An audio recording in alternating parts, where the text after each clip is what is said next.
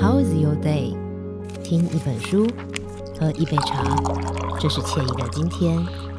好好生活，经营人生，这是智慧的今天。今天你想怎么过？所有你想要的都在 Today 来塔翠。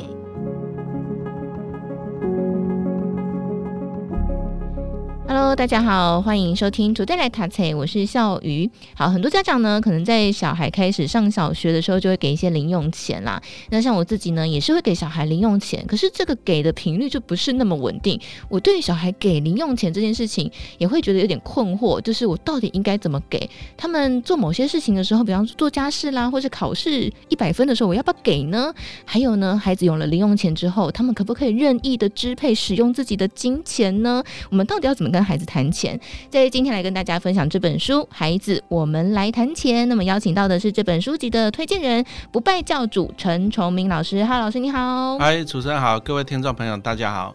好，我们在上一集呢，其实有稍微提到，就是孩子零用钱的这个部分。哎，很多人家长会很困惑，就是说，哎，那现在给孩子零用钱啊，到底要怎么样给孩子零用钱，会是一个比较好的方法呢？哦，这个哦，这个其实在我小时候，我们小时候那个民国五六十年代啊，那个讲实话了，小朋友都没有零用钱呐。啊，因为父母亲也很穷嘛，所以我小时候我要得到零用钱这个办法，就提供服务。啊，比如说做家事啊，那或者说说考个一百分呐，所以我小时候很喜欢考一百分，考一百分完以后就跟阿公要个一块两块这样子嘛，对不对？所以说第一个啊，要不要给小朋友零用钱？当然答案是要的，他才能够建立那个金钱的观念。啊，比如说他如果说他从小都没有接触到钱，要什么爸爸妈妈都买给他，他没有接触到钱，这个也是不对的。嗯，好，那所以说第一个，但是你要从这个过程中，嗯，啊，比如说小朋友零用钱啊，比如说他就跟你谈判了，啊，妈妈我一个月要多少钱？那你就开始问他了，你为什么需要这么多零用钱嘛？你要让他先建立一个这会计的观念。那当然小朋友你要看你小孩子多大了，比如说如果说小孩子长大了，他专门补习什么的。他就算给你听，我午餐要吃多少钱，晚餐要吃多少钱，我要怎么什么的，好，你要让他去计算，好，让他提出他的需求，好，提出他的报表出来，对不对？其实这也是一个训练的过程，嗯，好，那当然，如果说你的孩子还小的话，他可能三餐都在家里面吃嘛，对不对？好，他可能用不到零用钱，但是他可能会跟你讲说，我想要看同学喝饮料，那我有时候下课我肚子饿，那你就开始问他说，那你一天要喝几次饮料？一个礼拜要吃几次零食？怎样？你要让他去思考，其实金钱只是一个媒介的。那我们要的就是他去思考这个过程，你为什么需要这个东西啊？比如说小朋友说啊，我看到人家喝饮料，我很想喝呢，我每天都要喝一杯真奶。对，那你就从中间教育他嘛。哎，妈妈要给你水壶啊，那你就上网找一些资料，给他。其实喝真奶不健康啊，你要找一些小胖孩来给他看，让他害怕嘛。嗯，这第一个。那第二个嘞，小朋友他跟你讲，说妈妈，我想要买这个玩具，买这个很漂亮的铅笔盒。嗯，那你从中间你就灌输他一个观念。你是需要还是想要这个东西？比如说，我想要，我需要，我想要一个铅笔盒两百块。可是父母亲，你当然你你不能有求必应嘛。比如说铅笔盒，爸爸妈妈觉得你需要的是一个一百块的铅笔盒，那你想要两百块的怎么办？那很简单，你要自己去补那个一百块。哦，啊，就是父母亲我会给你你需要的，但是你想要你自己去补那一百块。那接着就要开始谈判了。那你要怎么得到这一百块啊？比如说扫个地给十块啊，考个一百分给十块啊。你要让他了解，就是说他有付出，第一个有付出才能够有收获，这很重要。那再就是父母亲，我们只会资助你的，就是说你需要的部分啊，比如说你想要喝真红啊，拍水不好意思，我只让你喝水。那中间的钱你要自己去赚。那这个有个好处，就是说这样子小朋友他才会知道钱的价值啊。比如说他辛苦啊，每天就是扫地拖地啊，考一百分，那他一个月以后他存到一千块了，可是他看到一个玩具五百块，他就开始思考哦。存这一千块很辛苦呢，我买这个五百块划不划算？还是说我不要买？他就会思考了。所以其实我们要的是他这个思考的过程。嗯，那如果说啊过程中啊真的爸爸买给你铅笔盒，爸爸买给玩具买给你。完蛋了，他不会经历这个过程。好，那这样子对小朋友的成长是不好的。而且我觉得在孩子的金钱上啊，除了这种给零用钱之外，还有一个孩子也会接触到大笔金额的，就是红包钱。你知道，当我们开始长大之后，就会开始想说，我不要把红包钱交给妈妈了，因为妈妈都把钱拿去花在家用上，或者是拿去存起来。可是觉得我看不到这个东西啊，或者我很久以后，然后说哦，会跟小孩说，那这个是你以后大学的费用。我说那个是好久以后，跟我现在没有。关系，是我想要自己用这笔很大笔的钱。那如果孩子提出这种要求，老师通常会怎么应应呢？哦，所以说到最后，你还是第一个你要记账啊。就是我们一个钱呢，为什么要记账？你就要知道说他怎么进来，怎么出去。那再就是剩下多少钱。所以说，那父母亲你最简单，就从小就给他记账啊。你补习花了多少钱啊？你吃饭花了多少钱？你这个月花了多少钱？哦，按你记账给他看呢。那小朋友跟你讲说，妈妈，那五千块的压岁钱呢？你就把账单拿给他，跟他请款。哦，按你下学期还有学费，那思考嘛。不然你小孩子就说你要给他一个观念，他不能这样觉得说，啊，压岁钱是我的，就是我的。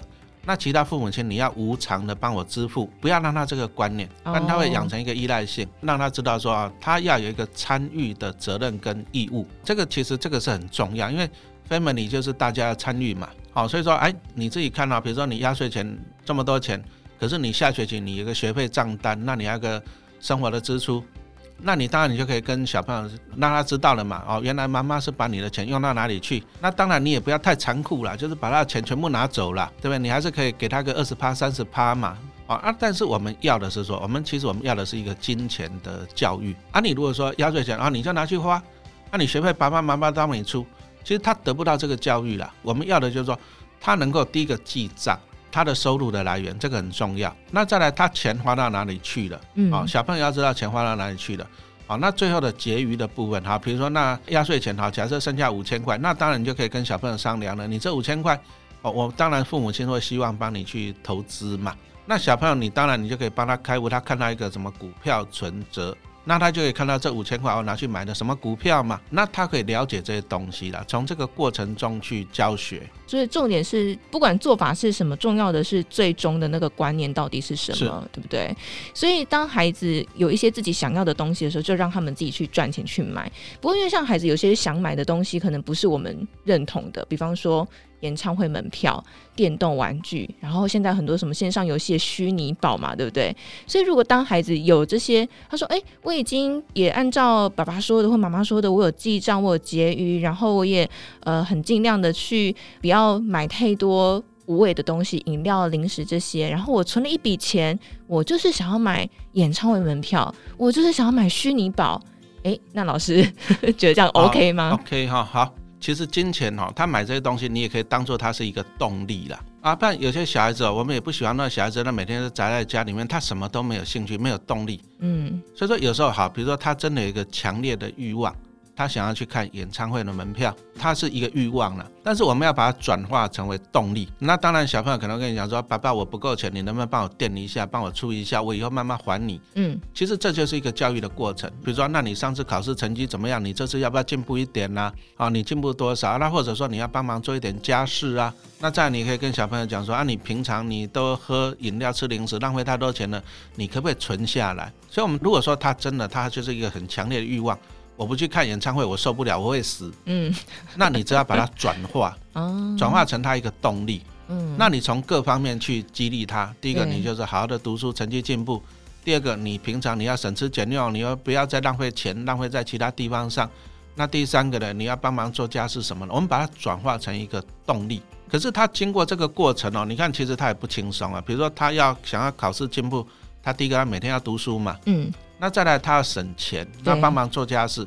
那经过这个过程中，那当然第一个小朋友会得到成长了。那第二个呢，他搞不好有的小朋友觉得说，哇，这么累，那算了，我演唱会不要去了。嗯，他就减少欲望，也是有可能的。好过你就是怎么火星撞地球，说不行 不准就是不准，哎，对，没错，好过这样子，你越不准他，他反而越要这样子。所以总之，其实还是回到我们刚刚前面讲的，就是你家长要有个很明确的一个金钱的价值观跟一个原则，然后在这从中去衍生跟去变化很多的方式。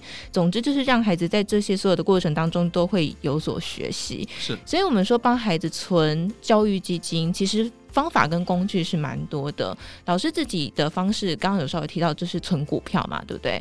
但是这些股票可能一存都是要二十年，都是长期的。老师我蛮好奇，这个二十年当中会更换标的吗？还是这个一存二十年就是会是一直都是同一个标的？哦，其实帮小朋友存股票，我的做法是这样子啦，就是说，因为我自己在做投资哦，所以说我有时候有些股票我觉得可以放长期的。但是很好玩呢。你如果说把这些股票放在自己户头，有时候你会手痒，你就会进进出出，到最后就不见了。那所以说，我就把它放在小朋友户头。比如说我在民国八十几年那时候，我觉得台积电还不错嘛，我就放小朋友户头，我就都不动它。好，这第一个就是说我们给他时间去发酵。那再来第二个来讲，其实以前我帮小朋友做股票，我通常大概就只有一年买一次啊。一年买一次啊？因为我的做法就是说，比如说小朋友还小的时候，我们先赠与金额给他。你要投资，你总是要有钱嘛，对不对？对。那比如说像现在我们可以合法赠与就是两百四十四万。哎，那主持人有几个小孩？两个。那两个小孩，那比如说妈妈，你就一个人只能够给一百二十二万，因为两百四十四是只是父母亲一个人拿出来的。嗯。好，那比如说，那很简单，你就比如说，好，假设你今年两百四十四万放老大户头，那明年两百四十四万放老二户头。我以前就这么做。那放了以后呢，第三年我就不放钱了，因为我还是自己要过日子嘛。那每年我们投资股票，每年会领到股利。领到股利，那我就把它再持续再买，持续再买。大概基本上来讲，我们就会挑那种比较获利稳定跟配息稳定的。好，那这样子长期去把它投资。所以我做到最后大概就是一年，小朋友我大概一年就是帮他做一次，嗯，就领到股利再买。那当然有时候我们会观察，如果说哎这个公司的体质好像没以前那么好了。或者发现到更好的标的了，嗯，好，那也会顺便帮他换一下股了，嗯，好，但是不会太频繁，好，因为基本上放小孩子的户头的股票。跟我自己的股票是不一样的。嗯，如果要常常进进出出做短线，我会放我自己户头。但是有的要放十年、二十年的，我就放小朋友的户头这样子。所以如果要放这种十几、二十年的，通常哪一个类股可能会是比较适合的？好，第一个哈，如果说你有本事去研究股票，那当然是最好了。好，那比如说我就讲说，我那时候小时候帮他们放台积电，不过那时候台积电没这么好哦啊，但是我们是第一个也是讲实话 lucky 啦。好运气好啊，这个投资股票一半是运气的。那再就是我们观察到，哎，台积电获利是不错，然后未来科技进步总是需要 IC 嘛。但是好的公司你要给它时间发酵嘛，哦，所以说我就第一个放小朋友户头啊。但是呢，投资我会做分散啊，因为电子股毕竟波动蛮大的。对，哦，所以说后来小朋友我就慢慢帮他存一些金控，比如说像什么中信金呐、第一金呐，嗯，啊，那你说第一银行还关谷金控这种也是大到不会倒的啊，中信金也是。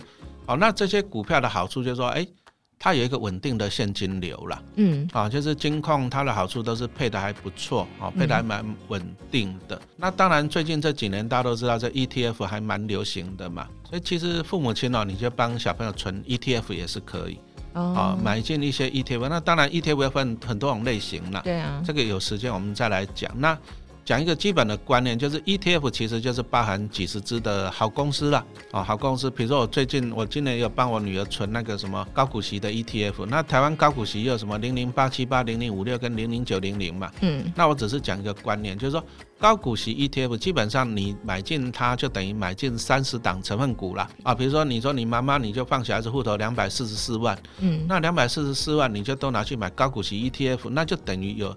三十家好的公司在帮你小朋友赚钱，那你就每年你就安稳的领股利嘛。比如说像零零五六是一年配一次，啊零零八七八是季配息，好，一年配四次。那你领到的股利其实就做一件事情，再买回去就好了啊，把张数增加。好，那这种投资方法是最简单的，但是它需要时间。嗯，啊，所以说。小朋友从小这样做是最好的，所以比方说他可能没有一次这么大笔的钱可以一次买好几张，可能就是用定期定额的方式去买进吗？定期定额当然也是一个方法啦，就是一般上班族啊，我们薪水都是固定嘛，对不对？对。好，那你如果说薪水固定，那你就要要把握一些原则哦。很多人都说老师我要存股票，我要存股票，我月底剩多少钱我都会去买股票，到最后你就月光了。嗯。好，因为很多人看到户头有钱就会想要把它花掉。那你反而，你如果要投资股票，你反而要反过来，什么意思呢？啊，比如说你薪水，看你薪水几号进来，你要在那一天买股票，啊，你要把先投资的钱先支付出去。很多人都是先把那个什么生活享乐的钱先支付掉了，那剩下的钱才去投资。嗯，哦，那你一定不会剩下钱。嗯，那以我们的做法，像陈老师以前都是这样，我们反正不拜教主，指的就不败家嘛，我就尽量把钱省下来。好，那我把要投资的钱，我先优先去支付，那支付剩下的才是我的生活费，这样子会比较好了。所以通常那个投资金额可能会是一个固定的一笔钱吗？嗯，就看你自己啦。比如说，你就开始算，假设你薪水五万块嘛，那你生活必须要不是让你过得很 happy 哦，你大概需要三万块，那你你可能你还是剩下两万块嘛，那你剩下两万块，你可能再储蓄个五千块。你就这样算，那你大概一个月可以投资一万五，嗯，那意思就是说，你薪水一进来的时候，那一万五你要先拨到那个。存股票的户头里面去，嗯，那你才会有钱买股票嘛？对，而而不是说到了月底，月底你搞不好只剩下五千块而已。所以要有一个金钱的使用的顺序。那老师到什么时候开始会让小孩自己去操作股票的买进跟卖出？其实因为现在真的是方便很多了。因为以前以前我们比较担心小朋友操作，因为小朋友还不够成熟。那他有时候他买股票，他会按照他的兴趣喜好，他去乱买。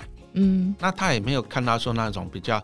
长远的，其实我一直强调这是一个过程，教育的过程啊。比如说小孩子说：“哎，妈妈，我要买这只股票啊！”你不要让他自己去下单哦。哎，他给你按错一个零，你就惨了。哦，真的。他买十张变一百张，你就惨了，对不对？嗯。哦，那你要问他说：第一个，为什么你要买这只股票？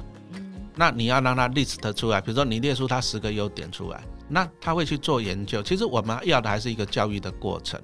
哦，那当然了，那从中间父母亲都会成长。那搞不好小朋友列出来的是哦，原来我父母亲没有想到的。那或者父母亲我们也可以列出负面的，说啊，你看看哦，小朋友说哦，我没有想到这个。那这样就是一个成长的过程。那现在其实啊，其实因为 ETF 真的是很方便。哦，你买一个 ETF，你就有几十只成分股，而且它会主动的去泰弱换强。哦，所以说其实其实讲实话了，父母亲你。跟小朋友，你不用花那么多精神再去研究个股了，啊，因为现在台湾股票搞不好加起来快两千档了，你也研究不完了，所以你还不如你就去挑 ETF，嗯，好，那当然像 ETF 也有很多，有什么主题型的，有什么半导体啊、电动车啊，还有什么高股息的啊，还有一些什么最大市值的，那这方面的研究还是要做，但是相对的你会轻松一点，嗯，啊，所以说我比较推荐各位家长跟小朋友，我们就可以从 ETF 方面开始这样子。所以最简单的其实是不是刚老师有提到的高股息 ETF，还有那种跟着大盘联动的 ETF？对啊，像在台湾来讲，其实高股息 ETF 啊，其实我当初为什么帮小朋友做投资啊？因为我以前有开始有小孩的时候，我就上网去，反正查一些资料。我妈呀，养一个小孩很贵呢，看你怎么养，平均养到长大读书完要花六百到一千。你如果说出国那个花很多嘛，嗯，养一个小孩要六百万到一千万呢。所以我就在思考说，那完蛋了，那这个那一般人你要死薪水，那怎么办？所以很简单，就靠企业帮我养。哦，所以说其实像我大女儿后来她高中她就念私立女中嘛，哎，可是问题是每学期四万六、四万七呀。哇！哦，那还有补习费啊什么什么的，对不对？所以还好了，因为我们从小帮她存。那父母亲你最简单，比如说我们就举个例子，像台湾那个现在的高股息的 ETF 来讲，基本上都还可以拿到六趴左右。好，那你如果说好，我们就很简单的数学嘛。你如果说，哎，你有帮小朋友存了两百万的高股息 ETF，那六趴就是十二万，那你平均就一个月有一万块帮你养小孩，那你当然你会轻松一点，嗯啊。但是重点是说，你要先去存这个两百万，对啊。啊，父母亲，那当然这两百万怎么来？你从小你要跟小朋友教育啊。你就说，你知道吗？你将来念大学哦，你一个月生活费要八千到一万呢，那钱怎么来？哦，你从现在开始啊，你的零用钱、压岁钱。哦，妈妈帮你存，那怎么存？哦，我们就开始算给他看。哦，你就可以拿，比如说零零八七八零零五六，你就拿给他看，开始给他教育。哦，那过去大概一百块配六块钱，啊，所以说妈妈呢要打算在你念大学以前啊，帮你存到这两百万。啊，那存到这两百万以后呢，你领股利，平均一个月就一万块，那你的大学费。啊，按你的生活费就有着落了。你这是一个工程呐，嗯，就是养小孩其实是很花钱，这是一个工程。那你为什么不让他从小就参与这个工程？你就可以给他看啊，比如说他到了国中，搞不好已经存到一百万了，你可以拿存折给他看嘛。你看弟弟，你看你这一百万已经领到六万块了，平均一个月五千块的生活费，但是我们继续存哦。为什么？因为你大学会花更多的钱，那你你可以引导他，哎，你想不想出国留学？想啊想啊，但是那个很花钱呢。嗯，那你就引导他来帮存更多的钱。好，那比如说等到他大学毕业了，比如说很认真考上公立大学了，那搞不好大学毕业他已经存到四百万的股票了。那四百万你领个六趴二十四万，平均一个月两万块，他就算出国，哎，平均也一个月两万块来帮助他嘛。我们一直强调就是亲子啊，你要让他从小去参与。小朋友能够参与的，就是第一个付出劳力嘛，做家事啊；第一个付出智慧，就是好好读书嘛，奖学金嘛。那在他的零用钱跟压岁钱嘛，好让他这样一个参与的过程。那等到他长大以后，就算啊读书回来了，哎，他还有剩钱哦。那剩下这个钱，其实他将来买房子什么、投期款什么的都有。所以其实我们是哦从小帮小朋友种一棵摇钱树。那摇钱树又分两种，第一种就是在银行户头、股票户头种一棵，这个是实体的。但是我一直强调，这个是一个亲子教育做中学的一个过程，所以你要在他心灵，他从小的时候，你要在他心灵里面也种下一棵摇钱树。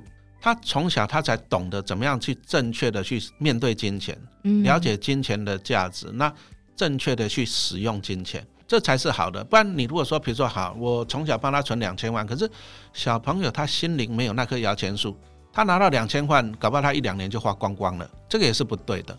哦，好，那可能有的父母亲没办法存那么多，比如说老师，我到大学毕业我只有帮他存两百万，不过没关系，因为你小朋友他从小就谈钱，从小就学钱。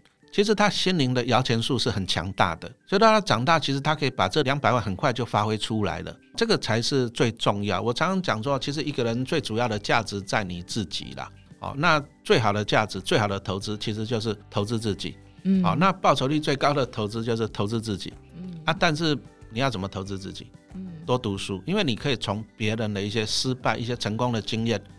其实我一直很强调阅读啊，读书的。其实好在哪里？好很简单，就是让你少走冤枉路。因为我们自己投资股票这么多年，我都讲实话，我们也赔过钱，我们也做走过冤枉路啊。所以，我们是不希望说大家再重蹈覆辙嘛。比如说，你听完我们这个节目，你就开始思考了。哎，我中午想要去吃好一点，五百块，还是我把钱省下来买两本书，我就带个便当嘛，是不是？好，我想看这个电影，可是好像也没什么好看，我只是想要去打发时间。那我干脆就把电影票省下来，我去看一本书嘛，对不对？我们是希望说改变你一些观念啦。那你让自己，其实最有价值是自己啦。你让你自己有价值，你自己有价值以后，你收你身上的每一分钱、每一个时间，你都能够做出最好的发挥。嗯，这才是最重要的。